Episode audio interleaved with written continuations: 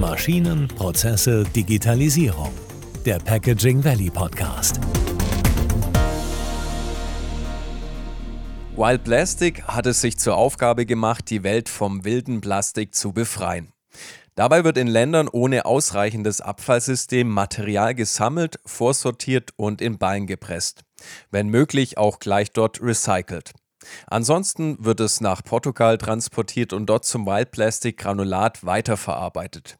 Aus diesem Granulat werden dann in Deutschland neue Wild Plastic Produkte hergestellt, wie zum Beispiel Mülltüten. Mein Gast ist Tim Lampe, frisch gebackener Chief Operating Officer von Wild Plastic. Wir sprechen darüber, wie das Wild Plastic Geschäftsmodell funktioniert, welche Unternehmenskultur sie verfolgen und warum der Unternehmenspurpose eine entscheidende Rolle spielt.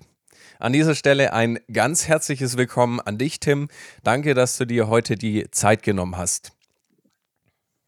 Ja, sehr gerne. Danke auch nochmal für die Einladung. Ich freue mich total, dabei zu sein und bin ganz gespannt, weil ich glaube, wir haben eine, eine tolle Zeit vor uns, ein bisschen über das Thema ähm, Verpackungen, Plastikmüll etc. zu sprechen und natürlich auch, was die ganze Unternehmenskultur damit zu tun hat. Da freue ich mich sehr drauf. Klasse. Jetzt weiß ich, dass du ursprünglich mal gar nicht so weit vom Packaging Valley entfernt warst. Also Packaging Valley ist ja eher so der Stuttgarter Großraum. Und inzwischen bist du ja in Hamburg, soweit ich das weiß. Und ja. wie kam es denn dazu, dass du diesen spannenden Jobwechsel vollzogen hast? Ja, das ist äh, ganz spannend. Ich muss jetzt mal gucken, wie weit ich aushole. Aber ja, ich habe die ähm, bis bis Mai dieses Jahres ähm, war ich in Heilbronn tätig bei den äh, Campus Founders am, am Bildungscampus. Das ist dann, wenn du sagst Stuttgarter Großraum, vielleicht dem einen oder der anderen ähm, ein Begriff. Ähm, habe da ähm, ja nach dem Studium angefangen, vor allen Dingen mich um das Thema ähm, äh, ja junge Startups zu kümmern. Also es fing an mit der ähm, Ausbildung ähm, in der Hochschule oder Universität und hat sich dann erstreckt über so die ersten Schritte, wie, wie gründe ich eigentlich Startup, was muss ich beachten, was sind so meine Fallstricke. Ähm, bin nebenbei noch immer aktiver Wirtschaftsjunior in Heilbronn, also ähm, die, die Bande nach wie vor sind stark in die Region und äh, freue mich total auch immer wieder da zu sein, war gerade am Wochenende wieder da. Das war total schön. Ähm, genau, bin aber von Hause aus Umweltingenieur, also komme eigentlich aus dem Bereich Abfallwirtschaft, Lebenszyklusanalyse, das ist so mein ähm, Zuhause. Da bin ich viel rumgekommen, war ein Jahr in den USA, habe irgendwie versucht zu lernen, wie Startups funktionieren, weil ja ökologische Innovationen wirklich auch vor allen Dingen in, in die Technik zu bekommen, ist dann doch manchmal gar nicht so einfach, ähm, wie man es sich manchmal gerne macht mit so mit Software oder anderen Fällen. Und ähm, ich glaube, es ist umso wichtiger, dass wir da gemeinsam anpacken und deswegen baue ich eigentlich gerne diese Brücke San Francisco, Hamburg, ähm, Heilbronn, Packaging Valley. Ich glaube, das sind genau die richtigen Formate, in denen wir uns mehr und mehr austauschen müssen. Mhm. Und war es dann so, dass du abgeworben wurdest oder war das ein persönliches Interesse, wo du gesagt hast, hey, bei Wild Plastic, da muss ich mich unbedingt bewerben? Ja, also wir waren auch davor schon mal in Kontakt ähm, äh, über auch einen guten Freund, der wiederum bei ähm, einem unserer Finanzgeber arbeitet, äh, mit dem ich im Studium sehr, sehr viel gemacht habe. Und ja, die, die Zeit passte irgendwie ganz gut zusammen. Wir haben ähm, drei Jahre lang ähm, super viel Spaß gehabt in Heilbronn. Ich gucke auf die Zeit mit sehr, sehr viel, ja, oder auch einem, einem, einem Tränenauge zurück, ähm, weil das hat super Spaß gemacht, aber irgendwie, ja, hat dann doch so ein bisschen das Thema, ähm, wo ich mal gestartet bin, ne? irgendwie Abfallwirtschaft und ähm, auch zusammen mit den Bildern, die man jeden Tag sieht, irgendwie da dafür ja, gesorgt zu sagen, hey, irgendwie der, der Weg reizt mich und da würde ich gern hin. Deswegen es war weder ein aktives Abwerben noch ein, oh, ich muss hier unbedingt raus, sondern es war eher so ein bisschen, ah, ja, dass das Herz ruft und irgendwie der, ich komme gebürtig aus der Nähe von Bielefeld, so ein bisschen näher an die Familie ran. Also da gab es verschiedenste Faktoren, die dann irgendwie entschieden haben zu sagen, ach komm, jetzt nach drei Jahren ist viel passiert und jetzt ist irgendwie ein guter Zeitpunkt, auf irgendwie im Guten zu gehen und zu sagen, hier guck mal, man soll immer dann gehen, wenn es am schönsten ist. Und äh, das war, das war so. Mhm, klasse. Jetzt bist du schon seit sechs Monaten dabei, ungefähr.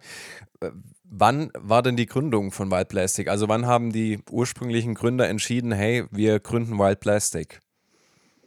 Ja, ähm, also da gibt es wahrscheinlich verschiedene Daten. Ich glaube, die Idee wurde irgendwann in 2018 geboren. Und dazu gibt es dann wieder spannende Podcasts von, von Chris und von Friedel und so weiter. Also mhm.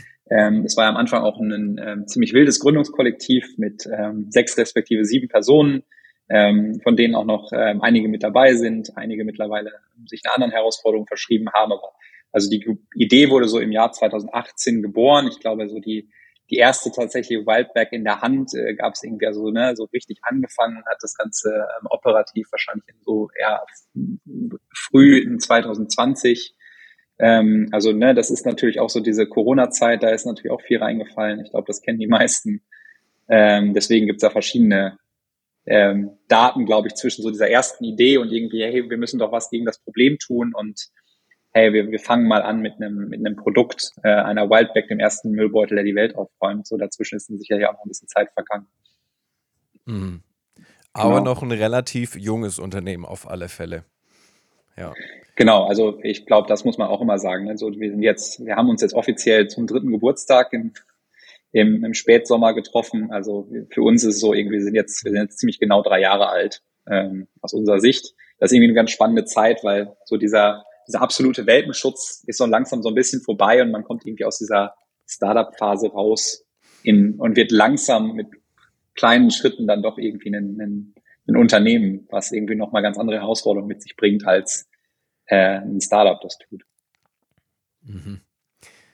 Ich habe im Intro schon ein bisschen angeteasert, euer Ursprung von äh, da, wo ihr eure Ressourcen herbekommt, sind meistens Länder, ohne ausreichendes Abfallsystem. Wir kennen auch die Bilder, wie du das gerade schon gesagt hast, von wirklich Müllhalten, wo Menschen nach noch vielleicht irgendwelchen Dingen wühlen und suchen, die sie irgendwie verwerten können. Das sind schon sehr eindrückliche Bilder, die einen auch wirklich erschrecken lassen.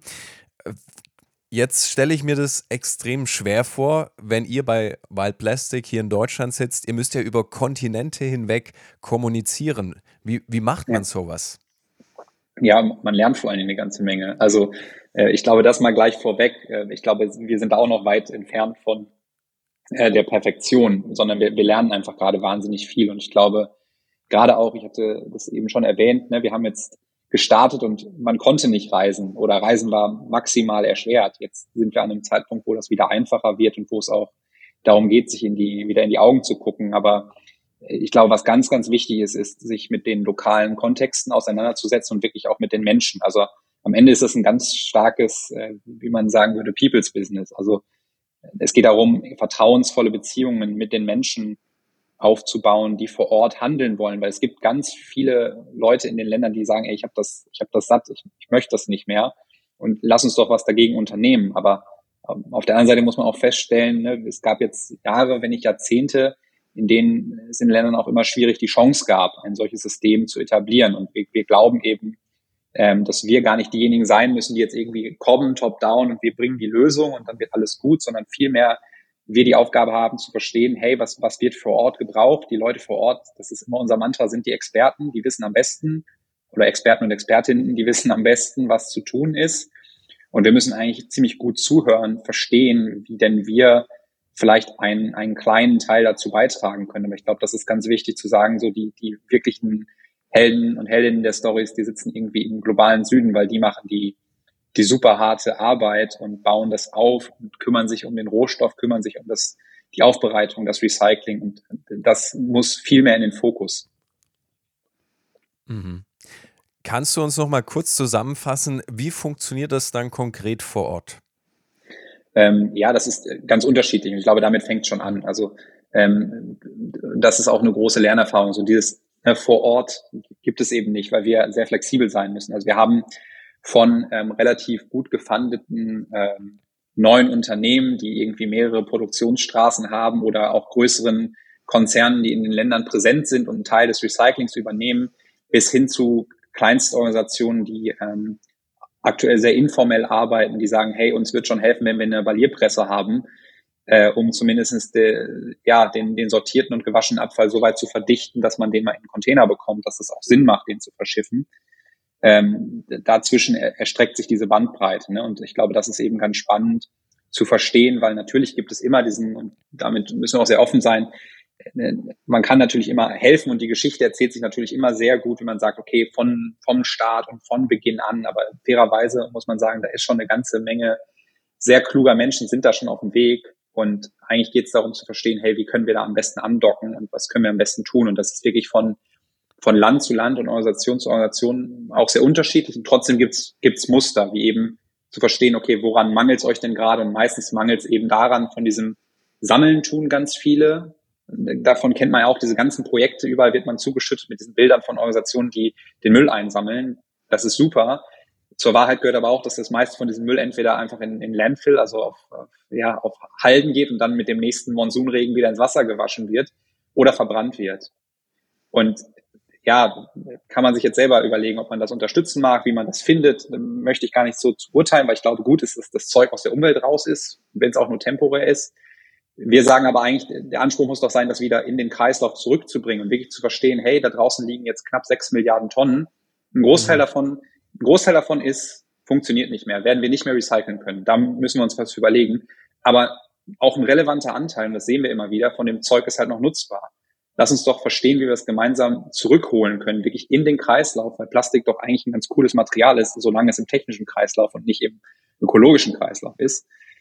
Mhm. Und, und da geht es eigentlich meistens darum zu verstehen, okay, wie sortiert man am besten, wie wäscht man am besten. Und da gucken wir halt genau, okay, wo können wir vielleicht auch noch Wissen mitbringen oder wo können wir halt mal unterstützen, indem wir sagen, hey, weil Plastik garantiert euch, dass wenn ihr die ersten 200 Tonnen sammelt, wir euch die zum Preis X abnehmen. Und damit bekommen lokale Organisationen Fördergelder, um zu investieren in, in Sammlungen, in Förderband, in eine, eine grundlegende Waschung oder in einen, ähm, ja, in einen Schredder oder ähnliches. Und ich glaube, das ist so die, die Hauptarbeit eigentlich, das zu verstehen und dann da voll mit reinzugehen. Mhm. Du hast gerade gesagt, es gibt Plastik, das äh, kann man nicht mehr recyceln. Was ja. hat, hat es dann schon bestimmten Verfallsgrad überschritten oder was ist das Problem? Ja, also das ist natürlich ganz vielschichtig. Ich meine, ne, erstmal unterscheiden wir zwischen äh, recycelbaren Kunststoffen. Ne? Also jetzt, ich, ich mhm. spreche da manchmal von Plastik, weil ich ins Englische verfalle, aber sind wir mal ganz genau, wir sprechen von Kunststoffen. Ja. Ähm, es gibt recycelbare und nicht recycelbare Kunststoffe, damit fängt es schon mal an. Und dann ist natürlich auch die Frage immer, wie gut recycelbar, wie sind die in den Produkten, ne? sind das Monoprodukte oder sind das irgendwie auch Verbundmaterialien? Dementsprechend ist es dann auch meistens schwer bis unmöglich, damit fängt schon an. Aber natürlich zum Beispiel ist ja Ocean Plastic so ein Riesenthema und muss einfach sagen, wenn das Zeug lange im, im Meerwasser lag, dann ist es mit den meisten Materialien auch schwieriger, als wenn, wie wir es tatsächlich in den meisten Fällen machen, als wenn man schon an Land stoppt, bevor es überhaupt ins Meer gelangt, ist die Chance halt auch wiederum größer. Also es sind verschiedene Faktoren. Ähm, wir haben uns halt bewusst mal dafür entschieden, mit dem Folienplastik anzufangen, weil das eigentlich ne, das dünnste Material ist, das auch am schnellsten zerfällt. Ähm, und einfach, ja, dann, dann ist es in Mikroplastik weg, dann kriegen wir es zwar über die Fische wieder zurück, aber das wollen wir eigentlich nicht. Sondern wir wollen es eigentlich dann, wenn es noch als Folie erhalten ist. Und deswegen haben wir halt mal gesagt, hey, lass uns mit den Folien anfangen, weil die sind eigentlich das größte Problem. Und wir arbeiten uns jetzt so Schritt für Schritt da weiter rein. Mhm, stark. Was sind denn so, wenn du das mal prozentual kurz einordnest, was sind denn so eure zwei, drei größten Länder, wo das meiste eurer Rohstoffe gerade herkommt? Ja, das ist schwierig zu sagen, weil das wirklich okay. sehr, auch sehr tagesaktuell ist. Aber also, ne, wir sind halt aktiv in Ländern von, von Indonesien über Thailand, Indien, ähm, bis hin dann nach äh, Ghana, Liberia, Nigeria. Wir hatten äh, lange Zeit äh, Partnerschaft nach Haiti, ähm, die aktuell ruht aufgrund der schwierigen politischen Situation, was sehr, sehr schade ist.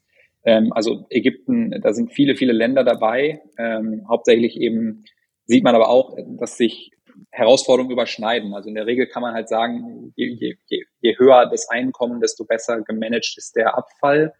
Natürlich nur als Daumenregel, aber ich glaube, das ist auch wichtig, dass man das nicht vernachlässigt, dass diese, dass da mehrere Probleme Hand in Hand gehen, ähm, die es halt auch umso schwerer manchmal machen, weil es eben nicht das eine Problem ist im Sinne von, ich baue jetzt eine Müllabfuhr nach deutschem Vorbild und alles wird gut, weil das eben nicht die Antwort sein kann, sondern wir uns vielschichtig mit mehreren Problemen je nach Land beschäftigen müssen. Aber das vielleicht mal so als Überblick, wo wir irgendwie überall aktiv sind.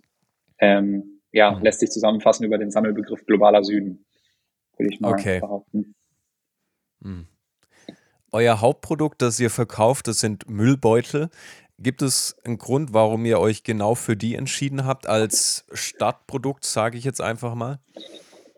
Naja, also erstmal der erste Müllbeutel, der die Welt aufräumt, ist eine ganz äh, coole, war irgendwie eine coole Idee zu sagen, komm, du, du räumst gleich doppelt auf nämlich in dem Moment, wo du den Müllbeutel kaufst und in dem Moment, wo du ihn benutzt. Ähm, und ja, das war einfach irgendwie, hat, hat die, erzählt die Geschichte ganz gut. Ne? Ich glaube mittlerweile, wir machen ja auch ähm, über Kooperationspartner noch, noch andere Themen, zum Beispiel ne, mit äh, der Kooperation mit Otto, auf die wir super stolz sind, machen wir es eben so, dass wir die Versandtaschen, also das Granulat für diese Versandtaschen ähm, praktisch bereitstellen. Also da, da gibt es jetzt mittlerweile auch mehr und mehr Ideen und wir merken halt einfach, okay, das, das funktioniert und wir über, unterhalten uns über mehr und mehr Themen, sei es ähm, ja alle, alle möglichen Folienvarianten, ne? Polybags, Erdebeutel, wie auch immer, ähm, aber auch zunehmend ähm, Dinge für, für eher andere Materialfraktionen auch mal. Können es mal ein Möbel sein, also können wir eigentlich nicht auch einen Stuhl draus machen oder wie auch immer. Also ähm, es erweitert sich, die Welt des Kunststoffs ist da ja sehr vielfältig ähm, und deswegen gucken wir da gerade in sehr, sehr viele spannende neue Fälle auch rein.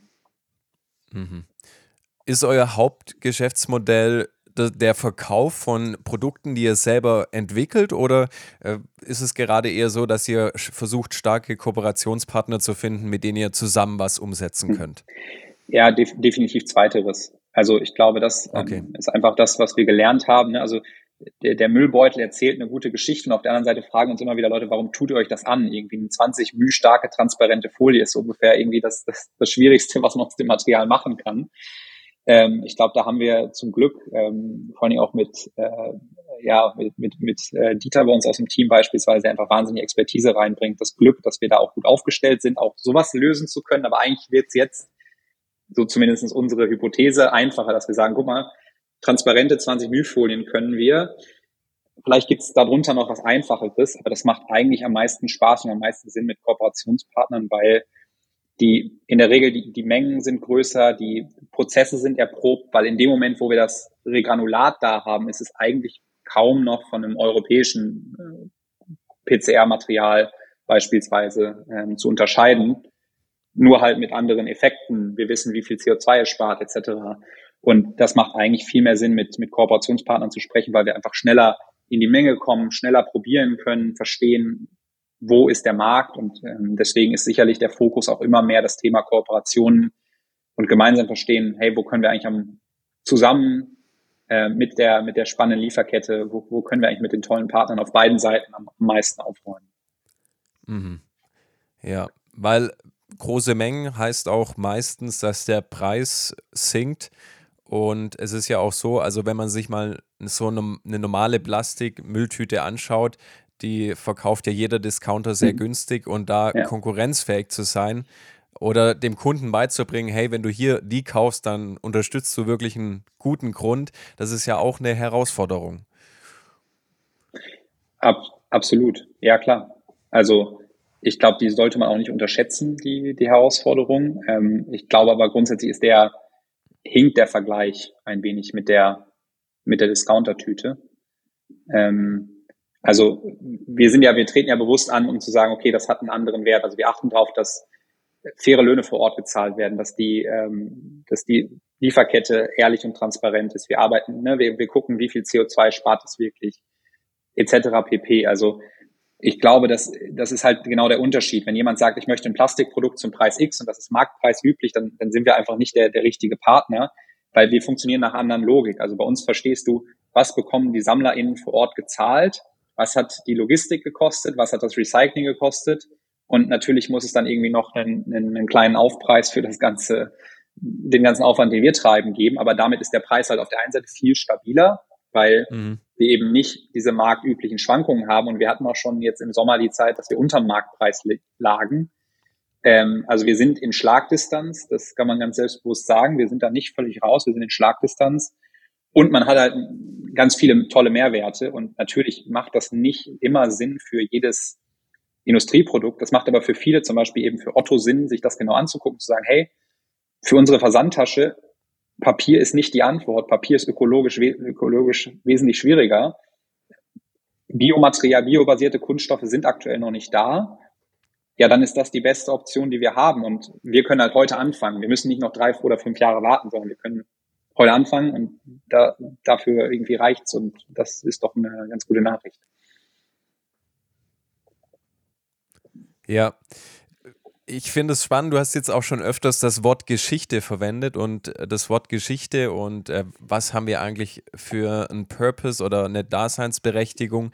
Das ist auch sehr eng mit der Unternehmenskultur verwoben. Da so die Frage, mal, was pflegt ihr denn für eine Unternehmenskultur bei euch?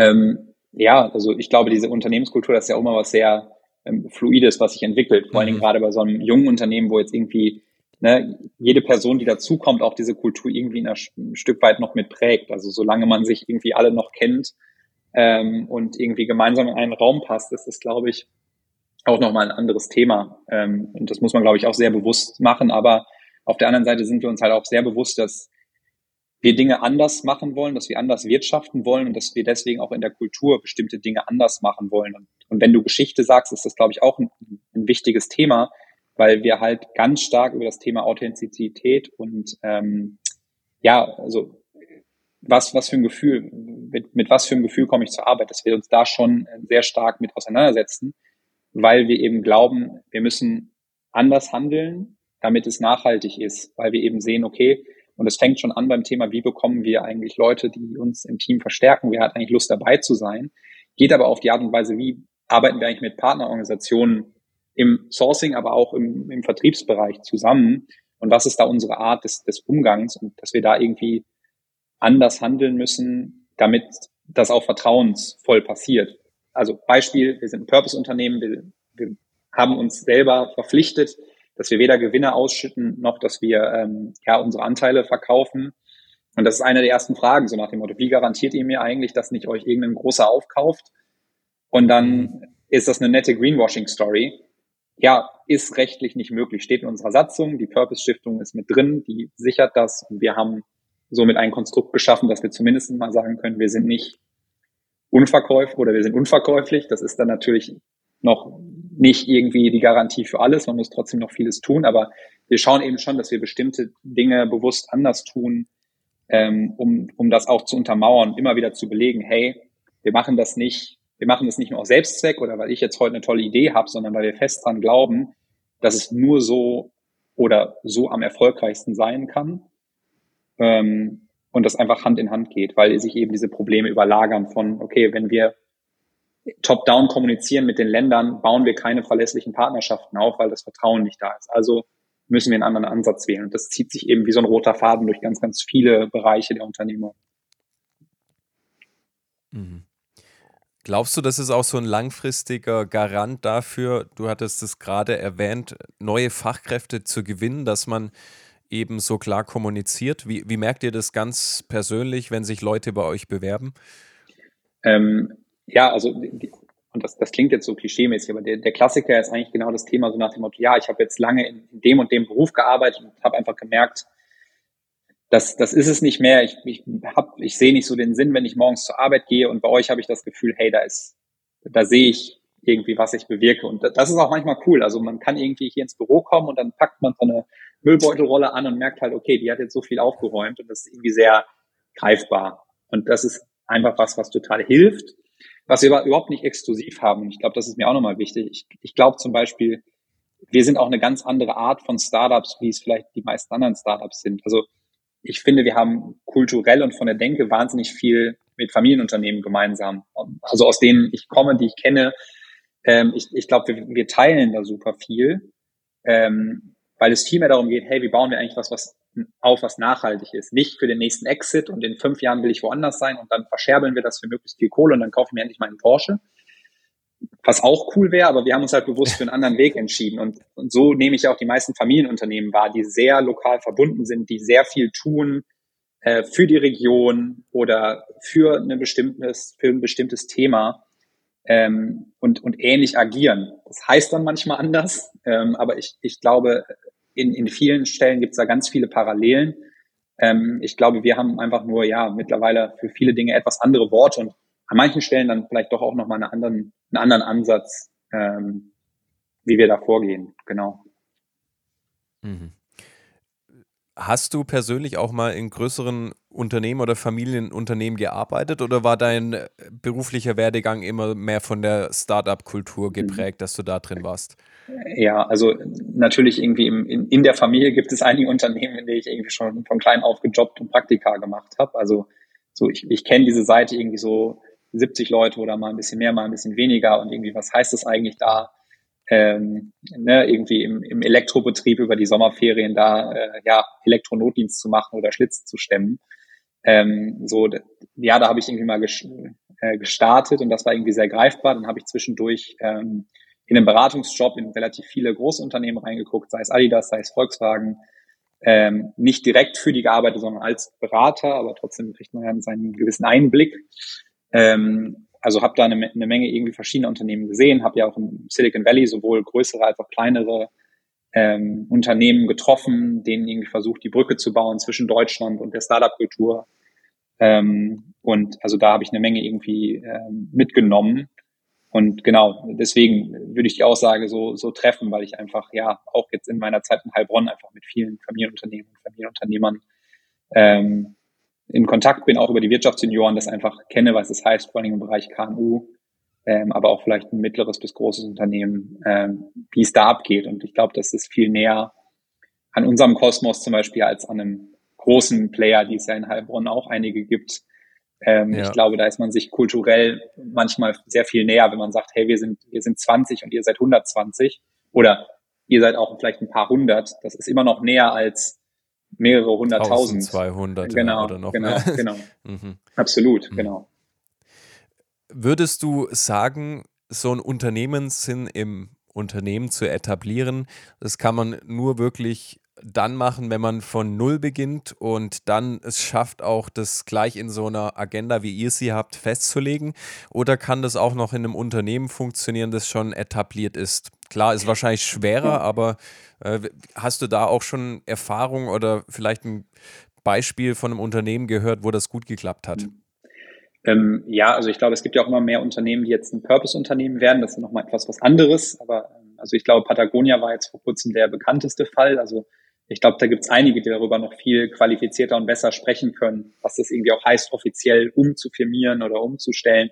Ich kenne jetzt natürlich bei uns nur direkt aus direkter erster Hand dieses, okay, wir haben direkt am Anfang damit angefangen und was das mit sich bringt. Aber mal, mal platt gesagt hätte ich jetzt gesagt, jedes Unternehmen hat ja einen Sinn.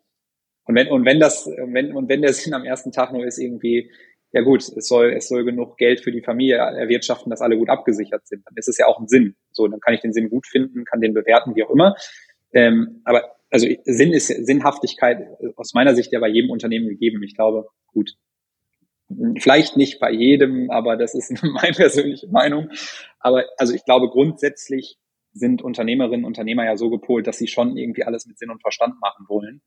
Und ich glaube, deswegen haben auch die meisten Unternehmen einen, einen tieferen Sinn. Die Frage ist halt, wie man sich dazu verhält, wie man das aufarbeitet, was der Sinn auch wirklich dahinter ist. Ähm, aber ganz grundsätzlich glaube ich eben schon, dass viele Unternehmen den, den, Sinn haben, da auch was Gutes beizutragen und eben nicht nur Kapital für die, die Shareholder zu erwirtschaften, sondern dass es da auch irgendwie drüber hinausgeht. Ähm, und genau, ich glaube, manche stellen das halt mehr nach vorne, manche nicht. Manche tun das berechtigt nicht. Manche, mhm. glaube ich, könnten es aber auch gut.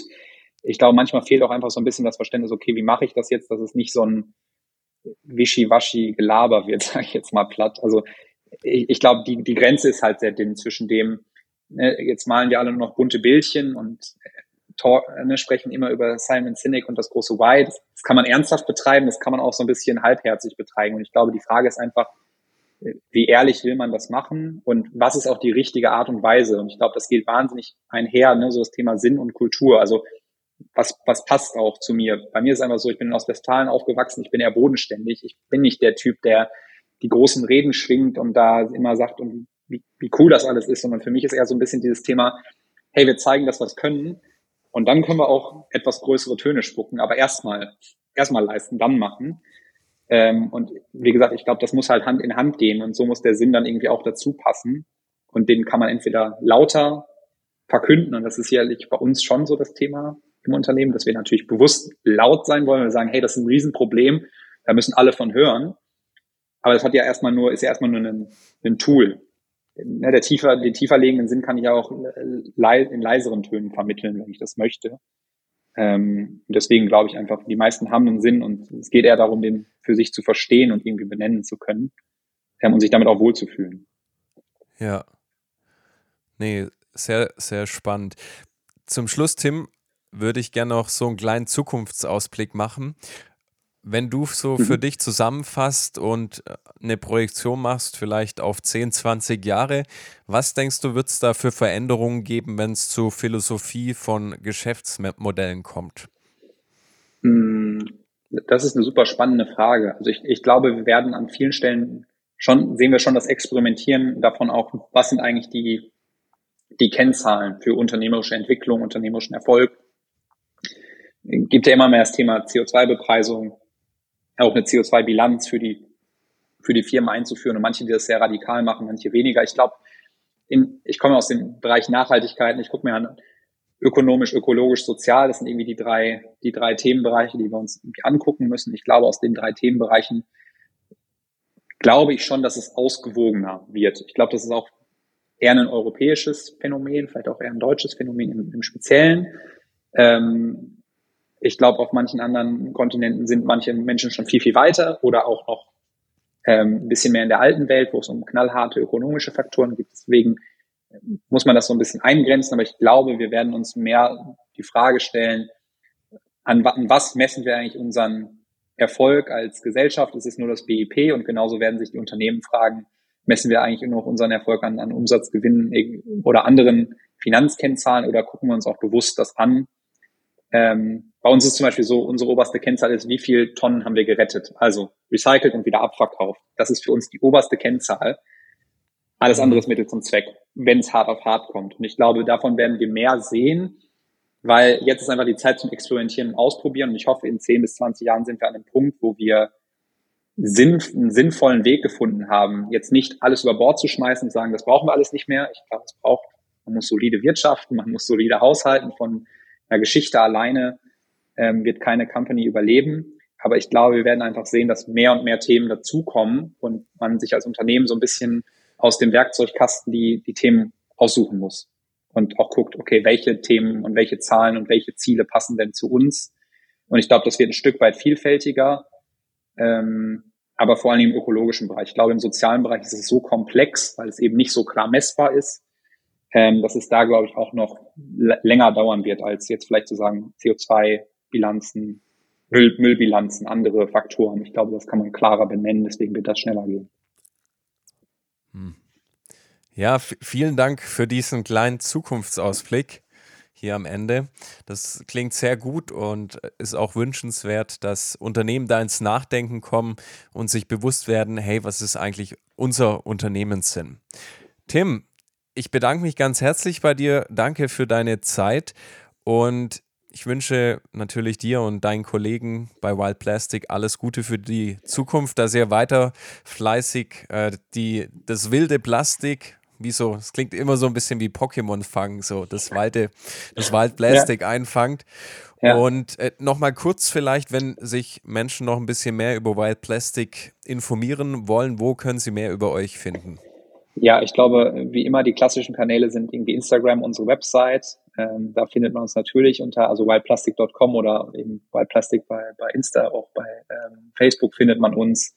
Ähm, ansonsten genau, also jederzeit auch gerne melden, auch wenn man mit über das Thema Unternehmenssinn äh, mal, mal reden möchte. Also ne, wie gesagt, ich erlebe das bei den Wirtschaftsunion auch immer wieder das Thema. Ich freue mich auch total über einen persönlichen Austausch. Also jederzeit auf allen Kanälen ähm, gern Bescheid sagen. Ich glaube, das ist ein super wichtiges Thema egal wie alt, wie groß das Unternehmen ist, da mal in einen pragmatischen Austausch und nicht in so einen, also unter Unternehmern zu sprechen und nicht so sehr ähm, ja unter also irgendwie X-Coaches etc., sondern ab, ab und zu mal ein offenes Wort miteinander zu pflegen, ähm, kann da helfen. Und da freue ich mich total drauf. Aber ansonsten freue ich mich natürlich auch über jeden, der Lust hat, bei, bei Plastik vorbeizukommen oder sagt, hey, ich habe noch eine coole Idee, wie wir gemeinsam aufräumen können.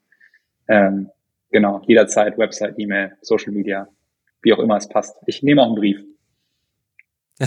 Super. Dann vielen Dank dir, Tim, und bis bald vielleicht mal wieder. Ja, Ciao. Lieben Dank, bis bald. Ciao.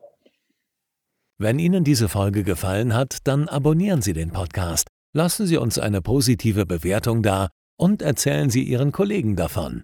Bis zum nächsten Mal.